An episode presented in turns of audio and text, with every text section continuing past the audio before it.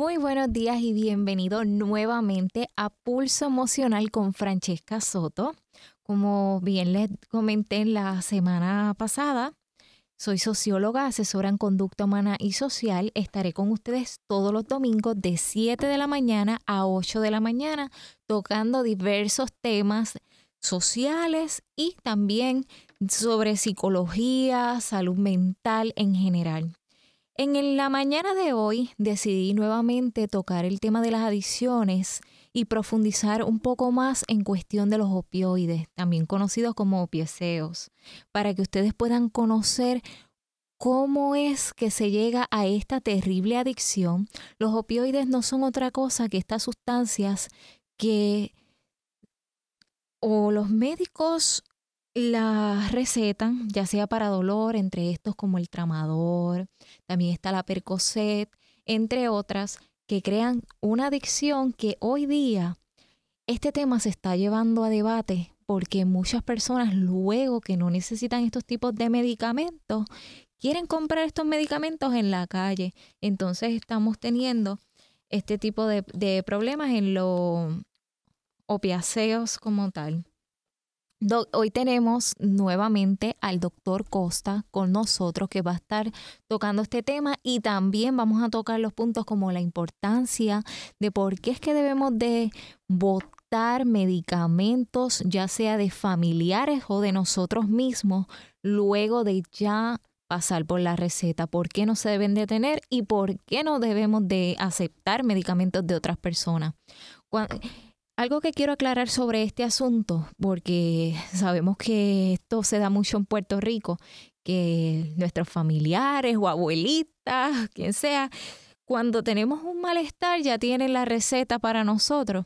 ¿Por qué es que no se debe de aceptar estos medicamentos? Porque más allá de poder ocasionarnos una sobredosis, nos puede ocasionar la muerte como un paro respiratorio, un paro cardíaco y no queremos que ustedes pasen por esta. Para eso tenemos el doctor Costa que va a estar profundizando con este tema. Hola, muy buenos días. Bienvenido nuevamente. Gracias y saludos a todos y a toda la audiencia. Un placer poder estar nuevamente con, contigo y con la audiencia compartiendo. ¿Cuál es el dilema mayor que ustedes están batallando con los opiáceos hoy día? Bueno, la, la epidemia, ya hablamos de una epidemia, eh, lo que está causando es eh, un aumento en las muertes por sobredosis. Eh, y hay diferentes estrategias para poder reducir esta epidemia. Entre ellas, bien mencionaste lo de cómo se manejan los medicamentos que se descontinúan pero que las personas tienen normalmente en las casas, en los botiquines. Y la importancia también de, de cómo es que se hace intercambio de medicación, que comúnmente es algo así como que, mira, yo tengo una Percocet, por decirte algo, ¿verdad? Tengo este, este opiacional o a mí me ayudó con este dolor, me lo recetaron, tengo allí que me sobra, tómate una. Eso comúnmente le llamamos eh, abusar de una sustancia.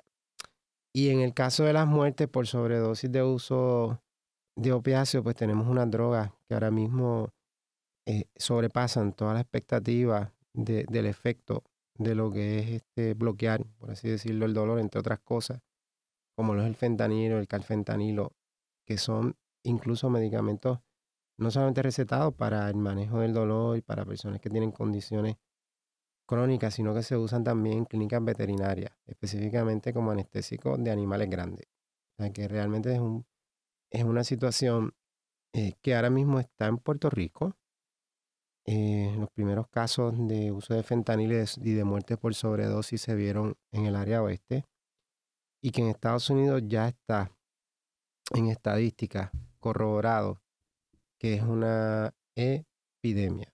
O sea que las expectativas razonable de medir lo que está pasando históricamente no, no estaban disponibles. Se le dice epidemia sin precedente. Doctor, el fentanil, ¿cómo es que viene en receta? ¿Solamente en pastillas o también este viene, en suero? En parcho. ¿En parchos como tal? Viene en parcho y también inyectable.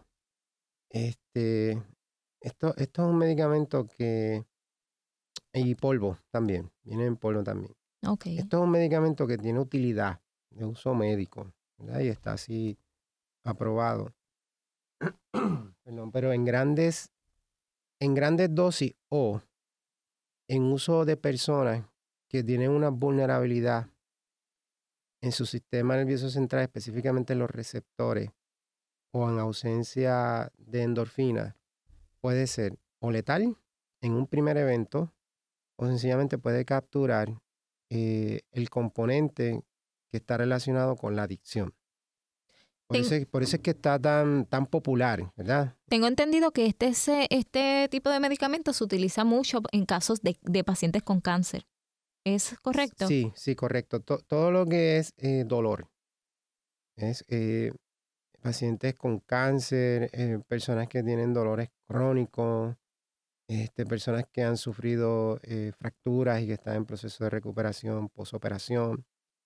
Todo este tipo de, de, situación de dolor. Pensemos en el dolor, ¿verdad? El, el, el, el, opiáceo, que es el concepto, es la traducción en español de opioide, opioids. Nosotros hablamos de opioides, se usa, pero realmente este, es opiáceo. Está indicado inicialmente para bloquear dolor. Para bloquear dolor. En estos días me llamó mucho la atención, ahora que menciona lo de ciertos tipos de drogas que también se utilizan en animales, estos jovencitos que manejan también hasta caballos. Oh, sí he visto, porque vi hace poco, este jovencito preparando un medicamento en una jeringuilla sin guantes ni nada para su caballo, o sea, ni tenía el caballo en una reunión familiar. Y yo digo, wow, hay, hay que educar sobre las medidas. Entonces, te pregunto sobre el fentanil o fentanilo, Que, que se le conoce también en español. ¿Cómo es que se debe de poner a un paciente que tiene este tipo de receta este tipo de parcho o el polvo, cómo la persona lo puede ayudar sin que se vea afectado, porque escuché un caso de una persona intentando ayudar a alguien a poner este parcho que se desmayó totalmente y se, fue un fallo. Exactamente, simplemente por ayudar a esta persona y sabemos que hay pacientes lamentablemente con diagnóstico ya sea de cáncer o otras situaciones que no les permite estar en pie, simplemente están encamados y necesitan este tipo de medicamentos. ¿Cómo estas personas pueden ayudar a sus familiares? Que muchas veces están acostumbrados y ya en piloto automático y a veces ni se ponen guantes. Pues ¿Qué es lo básico que les recomienda o qué tipo hasta de ropa debería de usar para no contaminarse? Efectivamente, eso es una excelente pregunta. Nunca nadie había hecho la observación. Una de las cosas que nosotros hacemos en, en la preparación de profesionales es presentar los videos y las medidas cautelares que tienen que tomar, en este caso, personal de ley y orden cuando hacen incautaciones. Estamos hablando que protección en todo el cuerpo y guantes. Y obviamente el, el área nasal y de la boca, este tipo de, de, área que como está bien vulnerable, también protegerla. Una mascarilla. Se puede, correcto, se puede, se ha identificado que con un granito puede ser eh, suficientemente letal como para eliminar personas que estén manejando la intervención de este tipo de incautación. Eh, Aquí lo, la, la orientación que se le debe de dar a la audiencia es que todas estas cosas deben de ser manejadas por clínicas de médico o personal que esté debidamente licenciado, tanto para la salud de la persona quien quiera ayudar y administrar como para la persona misma que recibe la medicación. Entonces, este, Francesca, mira, no estamos en contra de ningún medicamento ni a favor. Esto es bien importante. Estamos hablando según los trades, las marcas que hay en el mercado. Pero eh, lo que se está viendo como parte de la epidemia, el asunto de las clínicas de manejo del dolor, se fue en desproporción con eh, eh, las recetas de este tipo de medicación, que para algunos pacientes que tienen un control y unos cuidados médicos lo que eso significa es que no son dosis que van a llevar al paciente a un riesgo de, que pueda tener un fallo, pueda tener una sobredosis y mucho menos desarrollar la adicción. Sin embargo, eh, hay una cosa que se conoce en medicina adictiva, que es la duda educada. No se sabe, nadie ha podido identificar por qué es que las personas se adictan tan rápido. Unos sí, otros no. Se entiende que la ausencia de endorfinas puede ser un factor. Así que un poco el mensaje, mira, todos y todas los profesionales de la salud, mucho cuidado con esto. Y de hecho, la iniciativa del gobierno federal de SAMSA de poder desarrollar clínicas para, para este tipo de dependencia, están haciendo mucho énfasis también en cómo investigar y controlar este tipo de, de, de prescripción que se hace en estas clínicas de manejo del dolor, en salas de emergencia, eh, salas de operaciones y demás. O sea, hay una revisión total de todo esto, porque está matando gente. ¿Y cómo se da la seguridad en los hospitales en cuanto a los medicamentos? ¿Cómo es que manejan este el cuidado de los medicamentos? O sea, sabemos que en los hospitales, cuando tienes esto es otra pregunta que para mí es importante. Porque aquí en Puerto Rico marcó mucho el caso de la jovencita madre que este individuo se vistió de médico, entró al hospital de ah, Mayagüez y la asesinó.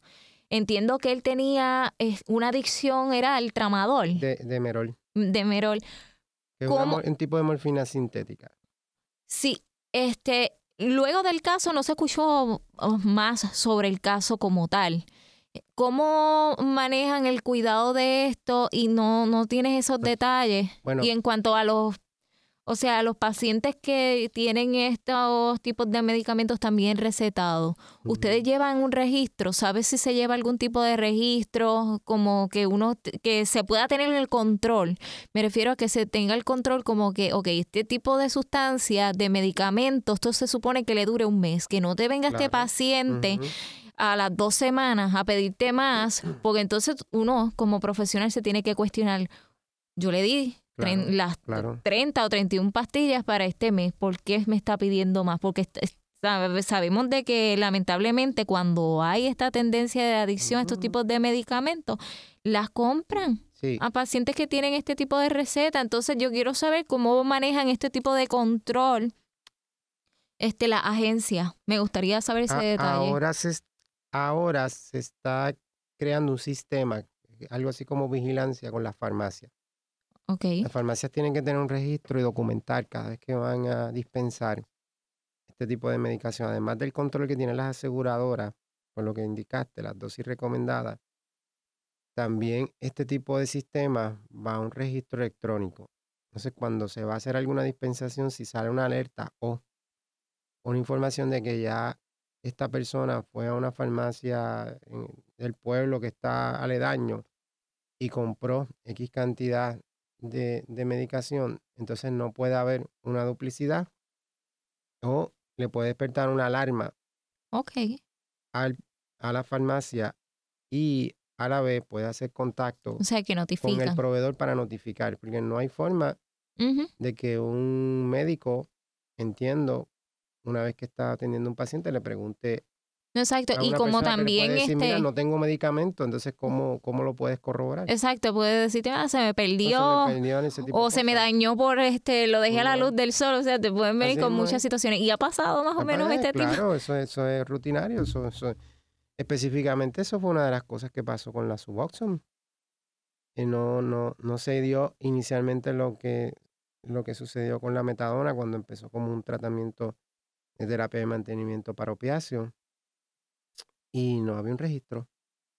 Entonces había una dispensación este, sin ningún control y, muchos pacientes incluso este, hacían una matemática cuando tenían ya un problema adictivo y llamaban a las clínicas y preguntaban cuánto me sale la receta, este, porque había un mercado en la calle para esto.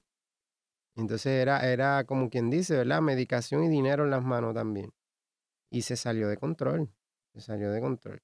Se ha ido trabajando en unos controles, eh, pero la tendencia ahora es que eh, la clínica pueda dispensarle en farmacia a través de eh, un programa estructurado ese medicamento al paciente allí, presencial. Doctor, esta pregunta te la quiero volver a hacer porque las, el domingo pasado se tocó, pero por encimita. Estas personas que ya tienen ciertos diagnósticos, ya sea en salud mental, algún tipo de condición física, que le recetan un medicamento y no quieren tomárselo o se lo toman, vamos a suponer, lunes, miércoles, lunes, martes, miércoles y ya jueves y viernes no.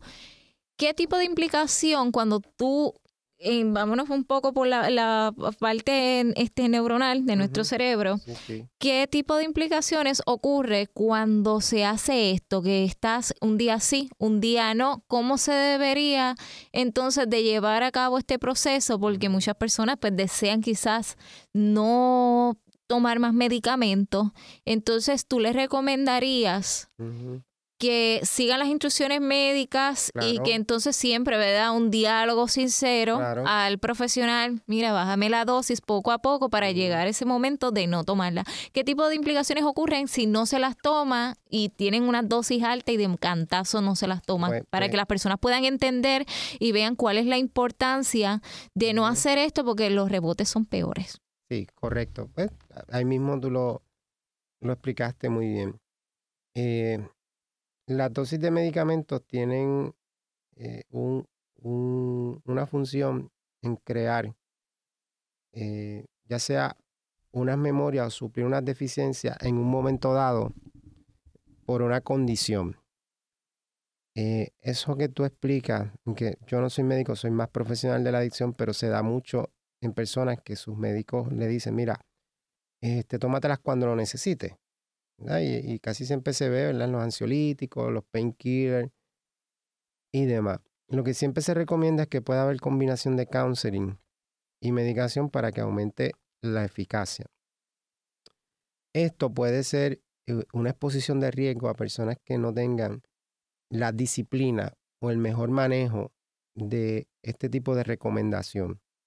Y en el caso, por ejemplo, eh, más común cuando hay depresiones, y en esto pues tú como psicóloga en formación también sabes y como socióloga que si los medicamentos no se toman como es indicado, pues no, no, los niveles que se necesitan para manejar esas áreas del cerebro que están en descontrol, que producen la depresión, pues no se van a dar. Sí, sí, el desbalance, neuroquímico y pues no, llegas a nada, exacto. Entonces hay unos medicamentos que se dice que son eh, short term, ¿verdad? Que son más inmediatos porque la intensidad del diagnóstico y la complejidad requieren que sean eh, de corta duración y hay otros que son de más larga duración. Los psiquiatras tienen mucho este manejo de medicación. Hay una pregunta que, no, que si no me la puedes contestar, no me la contestes. Pero es que me interesa porque he notado, y esto tanto en mujeres como en hombres, porque ahora todo el mundo está con el issues de la belleza. Mm. Esto es una modalidad.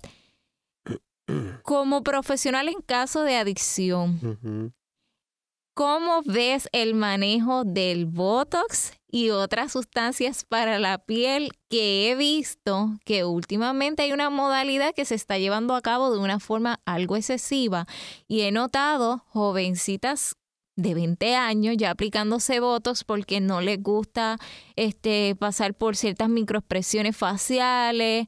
Hay mucho o sea, hay mucha presión y vivimos en nuestra cultura, especialmente las latinas y en nuestra cultura puertorriqueña, hay mucho empeño en cuanto a la belleza, pero cómo se puede manejar estas cosas de una manera saludable, no tan solo de votos, sino en cuestión de suplementos. Claro. O aquí al puertorriqueño le gusta hacer ejercicio, que eso está fantástico, esto está sumamente bien, pero en cuestión de este tipo de adicción que muchas veces ocurre, ya sea anabólico ya sea al exceso de proteína.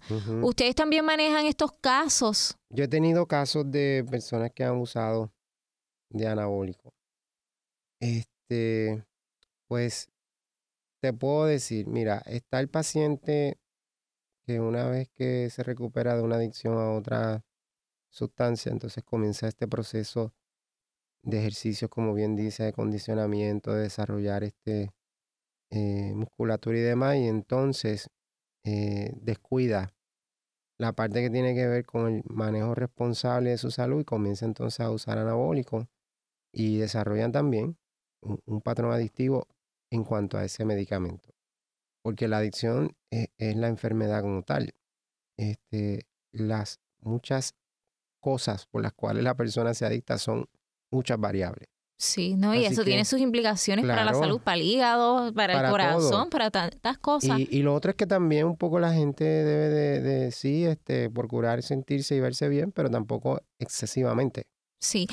Te pregunté este tema porque me preocupa, este, veo mucha tendencia y yo creo que es necesario que nuestros radios escuchen, escuchen sobre esto porque cuando tú escuchas la palabra adicción solamente piensas en los adictos ya a ciertos tipos de drogas ilegales, pero pues puedes tener adicción a cosas legales, a suplementos simplemente, entonces vemos mucha promoción, ya sea diferentes marcas, que no voy a mencionar el nombre, pero hay que tener mucho cuidado. Yo creo que la sociedad es importante que se esté educando y conozca estos tipos de términos Claro. y temas para, este, mm, tú sabes, no, mm, hay muchas muertes ahora, Claro, 40, totalmente. 45, 47 años, 50 años muriendo por infarto Claro. al corazón. Entonces, cuando tú miras, tú te tienes que preguntar, ok, ¿cómo es la vida más allá del estrés? ¿Qué tipos de suplementos, qué bebidas estas personas toman? Ujú. que se ven luego Sí, este, reflejadas, claro, afectado.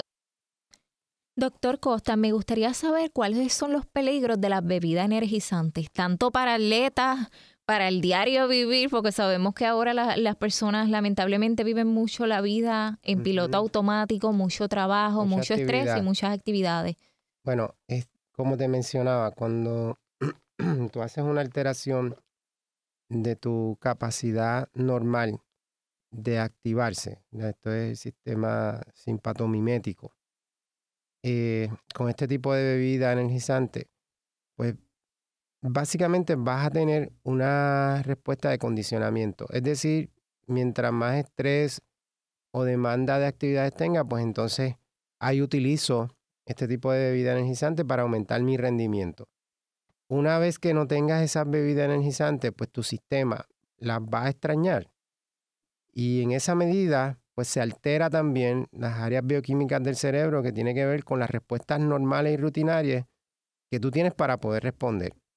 Así que, habiendo dicho esto, en arroyo habichuela te puede alterar de tal manera que sientas malestar, que es como si fuese característico de la ausencia de una sustancia, o eh, adictarte psicológicamente, quizás no en la misma intensidad físicamente, a lo que viene entonces a ser eh, eh, el uso de estas bebidas energizantes y otros suplementos que, que hoy día se utilizan eh, con la idea de poder este, aumentar rendimiento, aumentar rendimiento. Todo lo que sea alterar, en este caso pasa con los opiáceos, ¿verdad? Como analgésicos, que ahí entonces estamos hablando de la división eh, eh, parasimpática. Todo lo que sea alterar, lo que es el proceso de descanso o lo que es el proceso de actividad con una sustancia, pues tiene unos riesgos de desarrollar adicción.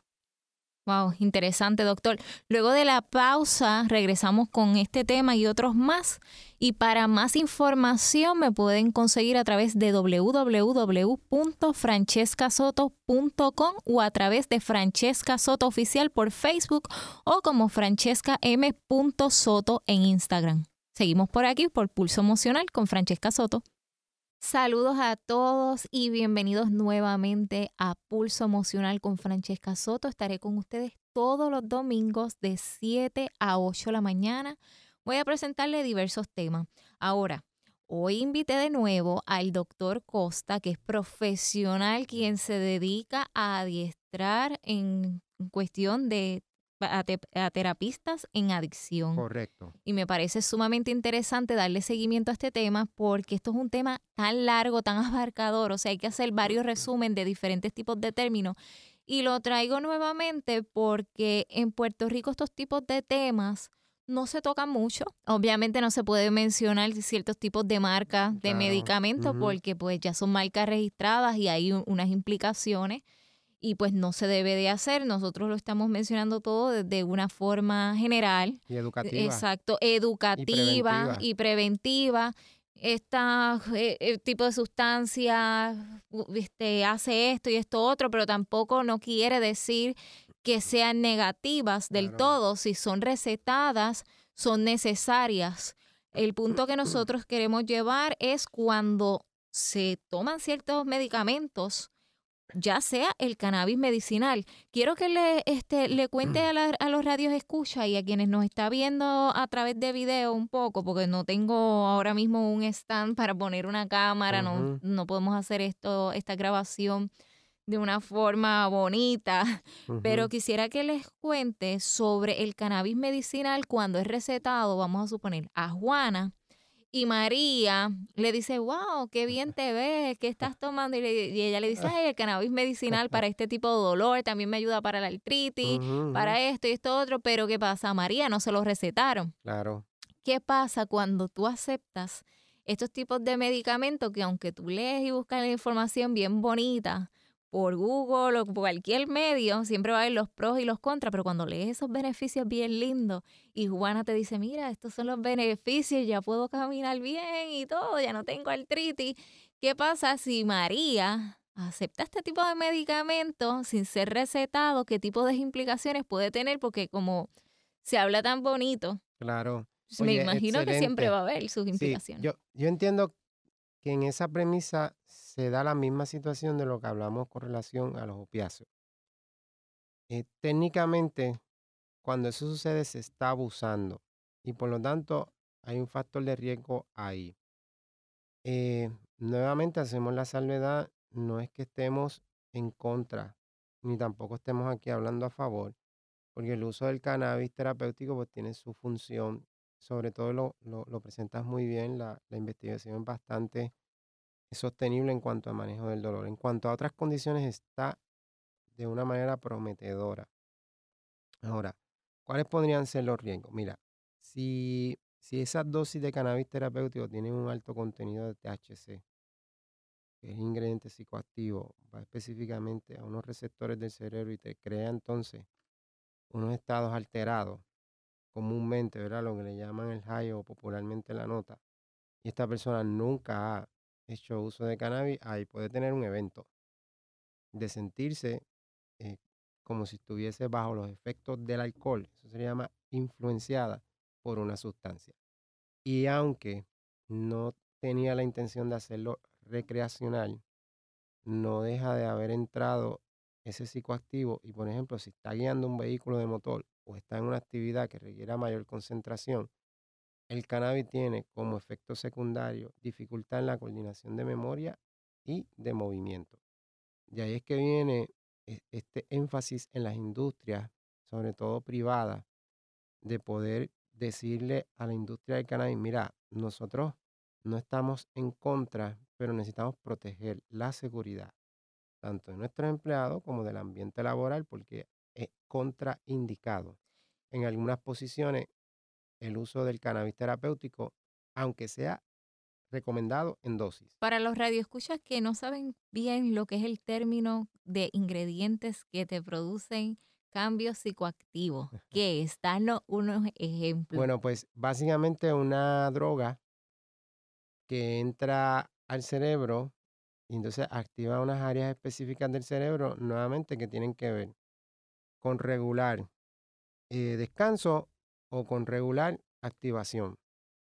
En ese sentido, técnicamente todas las sustancias que van en esas dos direcciones eh, tienen un efecto bioquímico en el cerebro. Y ahí, ahí es curioso porque psicoactivo realmente es lo que comúnmente la gente usa para poder entonces relacionarse y hacer este recreativamente el uso de unas sustancias que son indicadas para uso médico, pero en este caso no lo hacen así, sino que van indicadas para activar unas áreas del cerebro para entonces poder tener una respuesta y un rendimiento en otra dirección. Doctor Costa, nuestro cerebro funciona con neurotransmisores, entre estos la dopamina, serotonina, y si hay desbalances en, cierto, en ciertos neurotransmisores, por ejemplo en la serotonina, si la tenemos baja, depresión, falta de, sueño, ansiedad. ansiedad. La dopamina, si la tenemos muy elevada, nos puede dar esquizofrenia. Si la tenemos muy baja, Parkinson.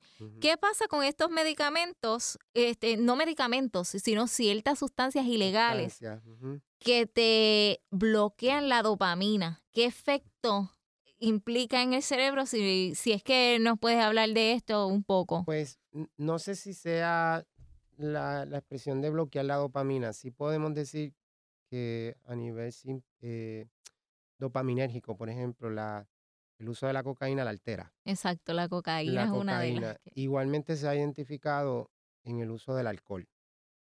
Este, y curiosamente, eh, los medicamentos o la farmacoterapia que se indica para manejar estas cosas precisamente van en función de lo que acabas de mencionar. Cómo yo restablezco los niveles de serotonina. Cómo yo entonces controlo los niveles de dopamina. Cómo yo entonces genero una respuesta bioquímica para que la persona, en ausencia de esta droga de la cual ya está adictado, pues no tenga tanto malestar y pueda funcionar de la manera adecuada. Eso le llamamos terapias de mantenimiento.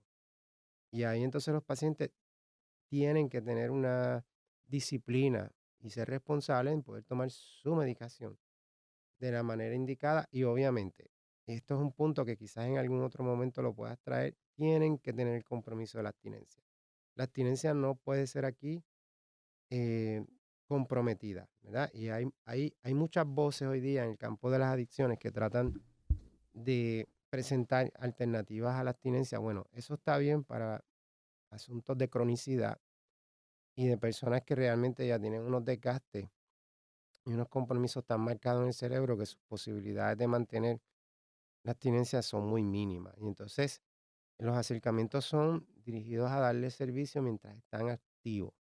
Y eso le llamamos reducción de daño.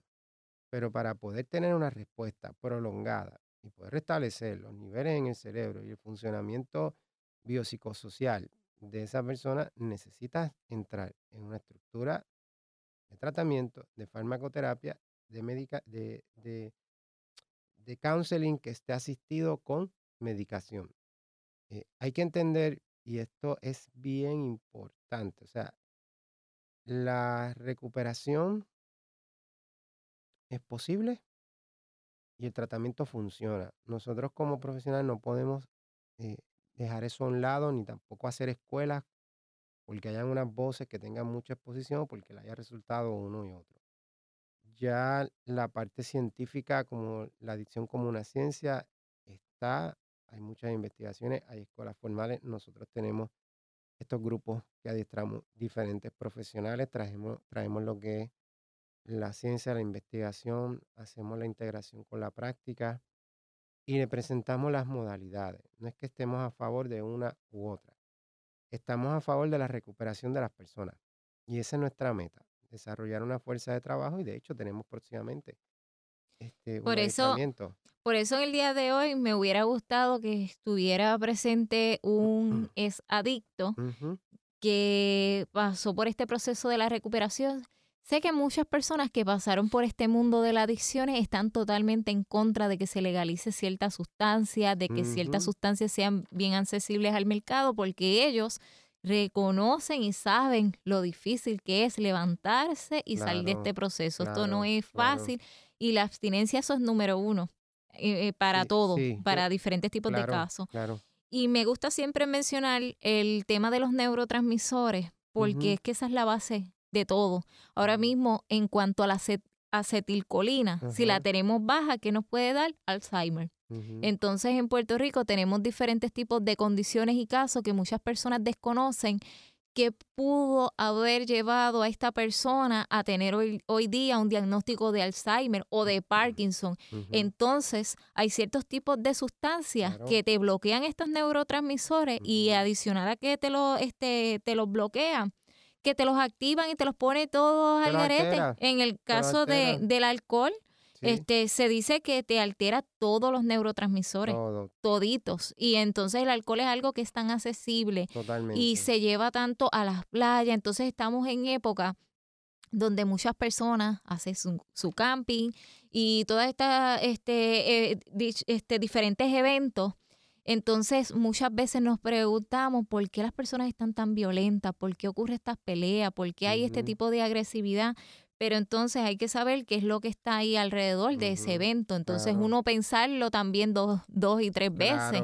Saber qué es mi hijo está consumiendo, quiénes son los amigos de, de mi hijo, qué este porque lamentablemente el mundo de la droga, esto muchas veces comienza bien temprano. ¿Cuál es el caso más temprano de edad que usted ha, eh, ha tenido como participante? desde los 12 años ya comienzan a, mezclar.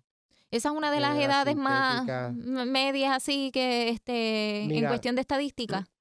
Y te hago esta pregunta porque muchas personas se quedan impactadas con ciertas conductas de algunos jovencitos y cuando verifican, este jovencito tenía una adicción ya con 16 años, ya sea a una marihuana, cocaína o a cierto tipo de mezclas de sustancias. Entonces, como sociedad no podemos sorprendernos de estos tipos de casos o, wow, este mató a su hermano o este mató a su mamá, sino preguntarnos ¿Qué alteró? ¿Qué, parte del cerebro estuvo ahí alterada? Y, y si fue como consecuencia, como bien mencionan, del abuso de sustancias, que pudo haber tenido un origen recreacional, pero también, bien lo mencionaste al inicio del programa, que también pudo haber sido que tenía eh, eh, accesibilidad en la casa a medicamentos controlados. Mira, te voy a dar una estadística de Colorado. Señores, esto es pura estadística. Eh, se ha reportado incidentes de accidentes en aumento en niños y adolescentes, porque obviamente Colorado es una jurisdicción que tiene aprobado el uso legal de la marihuana y la marihuana está disponible en la casa. Eso por darte un ejemplo entre, entre muchos otros. Este, hoy día se, eh, se da lo que se llaman también la sintética. El cannabis sintético no es marihuana, es sintético y muchas veces se le llama así y no se sabe ni siquiera si es cannabis sintético. Este tipo de sustancia está bien popular entre adolescentes. Entonces la idea es, ya sea que porque lo recibieron de la web o porque algún eh, amigo eh, o un grupo le dijo, mira, si usas esto, te produce esto. Y eso es lo que hacen, que usan la presión de grupo. Entonces la vulnerabilidad del adolescente en su proceso de desarrollo, pues es un terreno fértil y las sustancias vienen y capturan. En algunos casos se están dando y registrando muertes de personas que llegan a las salas de emergencia por el uso de sintética, que cuando se hacen las pruebas eh, que tienen que hacerse de rigor, una vez que se dan estas muertes, se puede detectar en un laboratorio, tenía esto, aquello y lo otro, pero nadie sabe, Francesca, para qué es esto, aquello y lo otro. Y te doy este dato que es bien, bien preocupante. Hace mucho nosotros estuvimos en un hospital psiquiátrico adiestrando el personal y se me acerca la directora del área de servicios clínicos me dice, mira doctor, este, eso que están hablando, nosotros lo hemos visto aquí. Hemos tenido pacientes, adolescentes y diferentes edades, que sus alucinaciones, que son atípicas, entendemos que son inducidas por sustancias, pero que ninguno de los medicamentos que tenemos disponibles incluyendo las terapias eh, de, shock, eh, le responde a la alucinación. ¿Sabes lo que eso significa, verdad? Que el abuso de esta sintética está desproporcionalmente en descontrol. Y son lo que llevan a las personas a este tipo de actos, que no es que estemos diciendo que esté directamente relacionada con ese evento, pero se han documentado en Nueva York y en otros sitios otros actos relacionados. Bueno, en Puerto Rico hubo un caso sumamente fuerte que fue de estas personas esto, que fueron a pagar su, o sea, el dueño de la casa que la tenía alquilada le fue a pedir el cobro y estas personas llegaron al hogar supuestamente a pagarle este, el alquiler y estaban bajo efecto de sustancias, que fue el caso donde mataron, no sé si recuerda, a una familia entera y eh, hubo un sobreviviente que lo arrojaron en el puente y todo, un muchachito de 13 años que sobrevivió, ante esto y las señales, no sé exactamente cuáles fueron los exámenes tóxicos, pero cuando tú veías este tipo de perfil de conducta, se reflejaba que era el abuso a, cierta sustancia, un ejemplo de ella, la, la cocaína. Claro. Y, es este impactante y por eso es que yo traigo nuevamente este tema, porque la radio, esto es algo poderoso en cuestión de poder educar a las personas que no tienen los métodos de conocer estos tipos de temas de, una forma más profunda, porque se escucha mucho temas iguales, que yo voy a traer otros tipos de temas de, de, interés, pero para mí este es sumamente importante. Y doctor, yo quiero que nos diga cómo te pueden conseguir tu número, que nos dé esta información, porque ya nos queda poco tiempo y yo creo que es importante también que deje a conocer sus detalles para que entonces si alguien necesita más información puedan contactar contigo. Te agradezco. Sí, mira, eh, nosotros ahora mismo tenemos una práctica eh, un tanto moderada y la combinamos entre Bayamón y Mayagüez. Es enfocada en el área de consejería de la adicción y psicoeducación. Hacemos muchas cosas con certificaciones federales como Substance Abuse Professional, área forense eh, para informe de tribunal, casos de PAE directo, eh, entre otras cosas. mi teléfono siempre directo es el 787 241 9660 y para los adiestramientos y las certificaciones que ahora mismo el próximo 19 y 20 de julio tenemos el séptimo grupo en el hospital. ¿Dónde pueden conseguir esa información? ¿En qué página? Para que encuentren los más detalles. Excelente. PRFRTA Facebook iprfrta.gmail.com para esa información. ¿Y en qué email? ¿Tienes un email, el tuyo personal? ¿Te pueden también escribir y tú le puedes dar más detalles? Claro, prfrta.gmail.com. De nuevamente su número para los que no lograron anotar bien el número. Ok, 787-241-9660, 19 y 20 en el área metro, séptimo grupo de adiestramiento certificación, desorden adictivo y salud mental. Ok. Y para más información y más detalles me pueden conseguir en www.francescasoto.com o a través de Francesca Soto Oficial en Facebook o a través de Francesca M. Soto en Instagram o también me pueden escribir a través de Francesca Soto, que digan, mejor dicho, francesca.soto.gmail.com. Vamos a seguir nuevamente con este tema. Es que quise adelantar esto para que el tiempo no se nos agote y tengan estos detalles de cómo nos pueden contactar y los datos, que es sumamente importante. ¿Algo más que quieras añadir? Sí, que las siglas que di de PRFRTA son las siglas de la Puerto Rico and Florida Recovery Training Academy. ¿Y te consiguen Ahí me consiguen arroba gmail.com o por Facebook. Muy bien.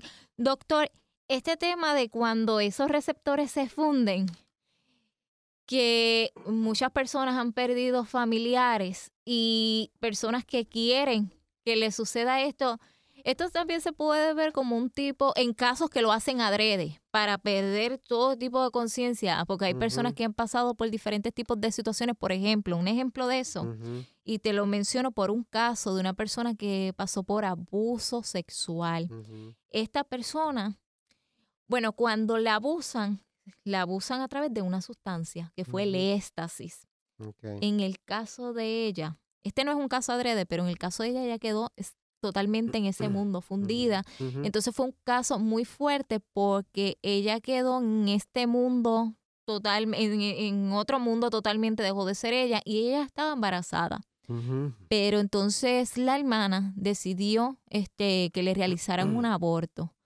¿Qué opina más o menos de este tipo de casos que se puede dar no tan solo en esta persona, sino en otras? Sabemos que hay diferentes tipos de estadísticas en cuanto a abuso sexual.